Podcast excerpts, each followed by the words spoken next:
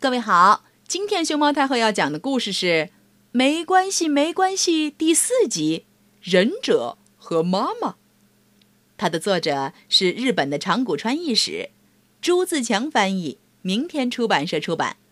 关注微信公众号“毛妈故事屋”和荔枝电台“熊猫太后摆故事”，都可以收听到熊猫太后讲的故事。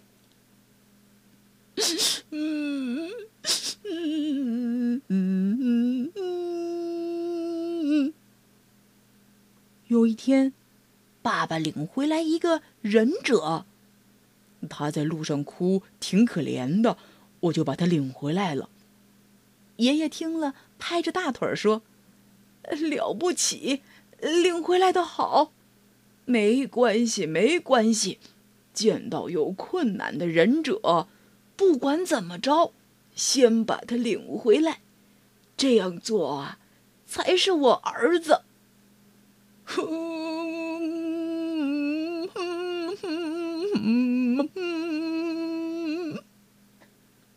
忍者边哭边说：“我的忍术很烂，所以被开除了。”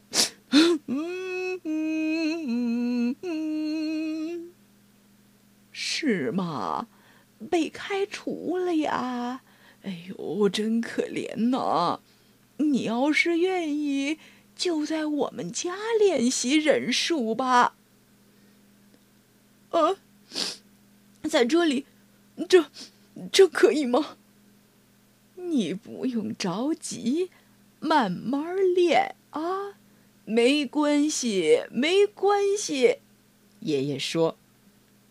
忍者脸上还挂着鼻涕和眼泪呢，听到爷爷这么说，感激的望着爷爷。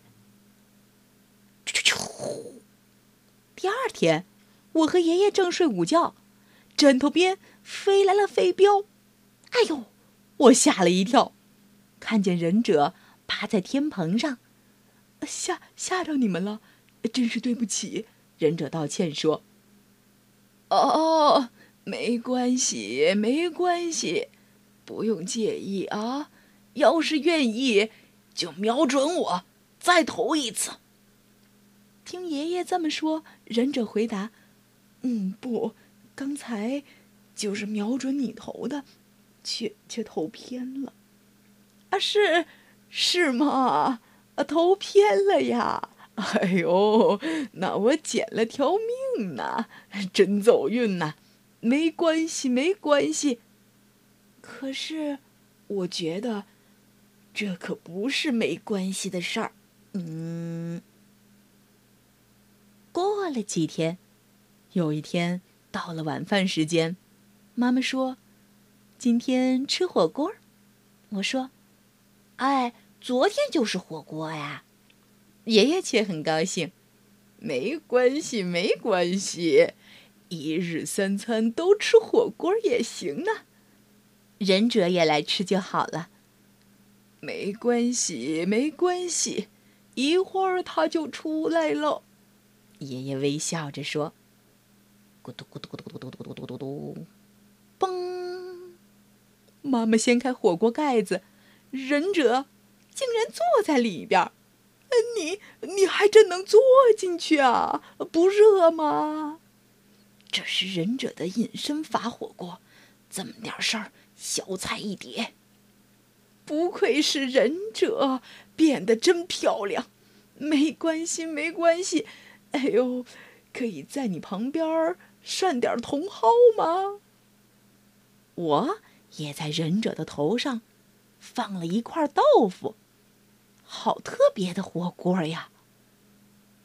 吃过晚饭，我们去洗澡。脱得光溜溜的，刚进浴室，哎呀，这一次忍者浮在水面上。爷爷说：“没关系，没关系，不过你还是别浮了，来一起泡澡吧。”忍者听了说：“刚才在锅子里我已经暖和好了。”哦，是呀，你是直接烤着火，已经暖和了。爷爷表示赞同。转眼过去了一个月，忍者渐渐练成了忍术的那些本领。忍者来了以后，生活变得很快乐。我在想，他能不能就这样一直待在我们家里呢？这天夜里，我和爷爷正睡着，咻，飞镖又飞了过来。爷爷说：“哎呦，这次又投偏啦。”你别客气，没关系，没关系。忍者说：“嗯，不，这次瞄准的正是你脑袋的旁边。”听了这话，爷爷感慨地说：“哎呦，你进步了呀！”第二天起床，桌上放着卷轴，爷爷打开一看，里边写着：“承蒙关照，我可以去当忍者了。”谢谢，忍者。我心想，他走了。不过，留意一看，飞镖摆在那儿。那个忍者还是不行呢，他把这么重要的飞镖都遗忘在这儿了。爷爷听了说：“那可不是忘在这儿的，肯定是放在这儿的。”我们。重新又回到了普通的生活中。到了吃晚饭的时候，哦，今天吃火锅呢。爸爸说：“不过，掀开锅盖儿，里边并没有忍者。”嗯，他的确是走了。可是，就在这时，咻咻，飞镖又飞了过来。